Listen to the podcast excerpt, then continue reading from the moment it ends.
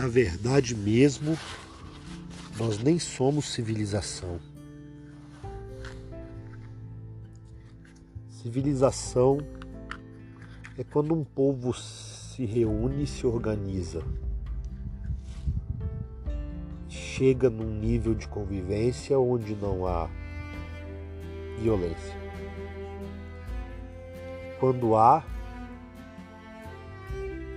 há a devida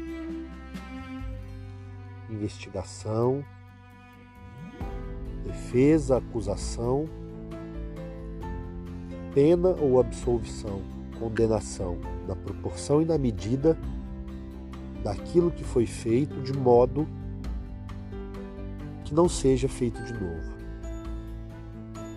A civilização é a superação da barbárie. A civilização é a superação do estado natural de violência e competição dos animais.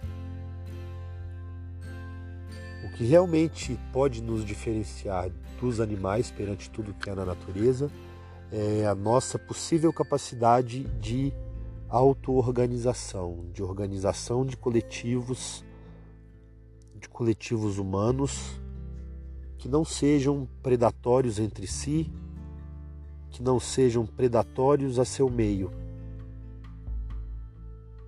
que aprenda a conviver com equilíbrio com as outras espécies, com os ecossistemas que existem.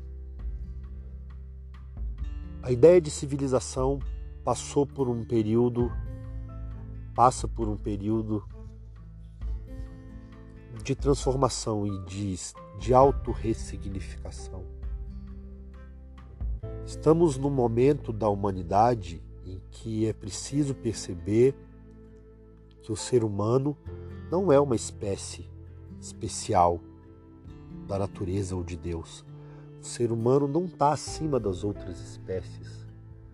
A natureza, os recursos, o chão, a água, as árvores, os animais, não deveriam estar a serviço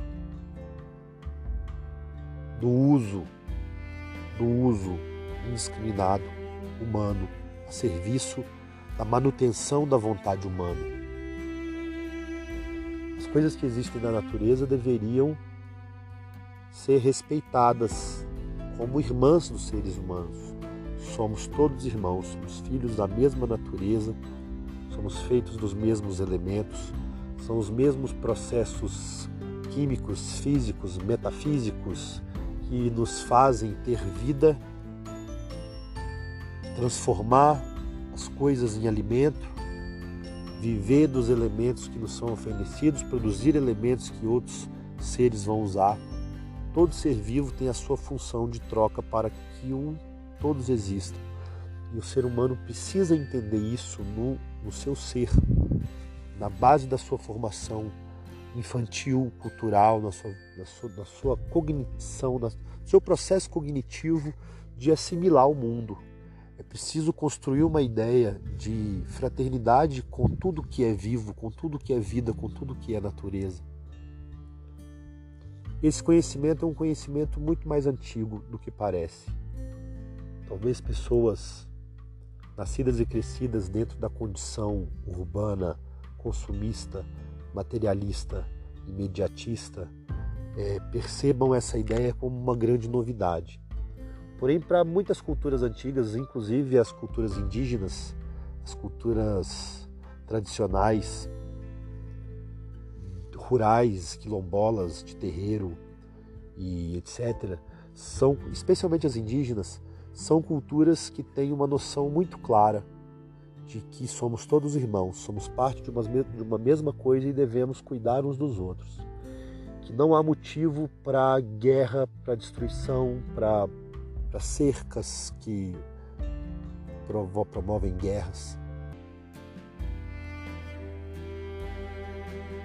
É preciso compreender, é preciso compreender que o modo de viver em que o ser humano se enxerga como um ser superior a outras espécies, é, o que dirá quando um grupo de seres humanos se enxergam superiores a outro, esse é o maior problema da nossa existência. a ideia de superioridade. É preciso que a, a raça humana, a espécie humana, supere a existência da ideia de superioridade, de qualquer superioridade. Toda superioridade, todo conceito de superioridade leva à destruição.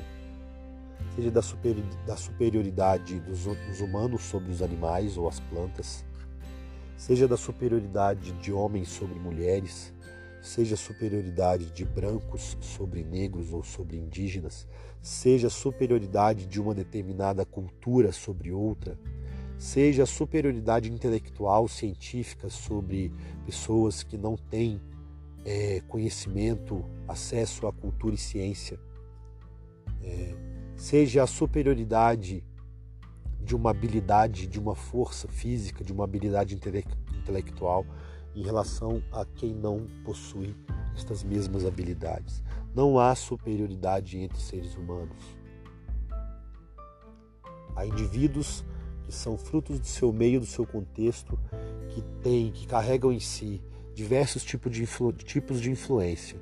A influência social do seu meio, a influência da sua origem é, familiar hereditária, a influência do, do, da comunicação que lhe é posta e proposta e proporcionada. Tudo que as pessoas ouvem e veem, elas reproduzem como certo ou errado de acordo com os estímulos, com os estímulos que lhes são dados. Então é preciso perceber que, que o, modo, o modo como nos apresentam o mundo e o modo como nós apresentamos o mundo às nossas crianças os estímulos que nós recebemos e que damos às crianças é o que define a formação.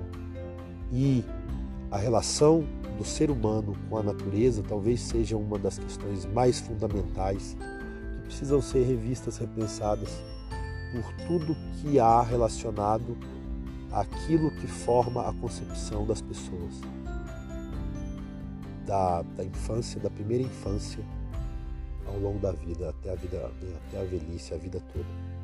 Então é preciso rever a ideia de superioridade.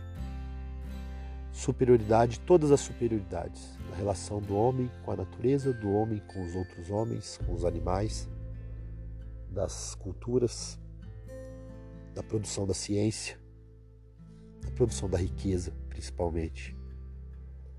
A má distribuição da riqueza no mundo a grande pobreza, a grande pobreza que convive com uma grande riqueza no mundo todo, é resultado da nossa ideia, da maneira como nós enxergamos, como nós nos enxergamos em relação aos outros, em relação à natureza.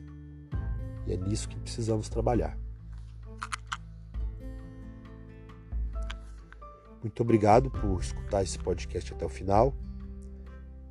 Meu nome é Alan Geraldo, eu sou professor de História e eu gosto de compartilhar algumas ideias e alguns saberes. Conheça mais títulos do meu podcast. Um abraço.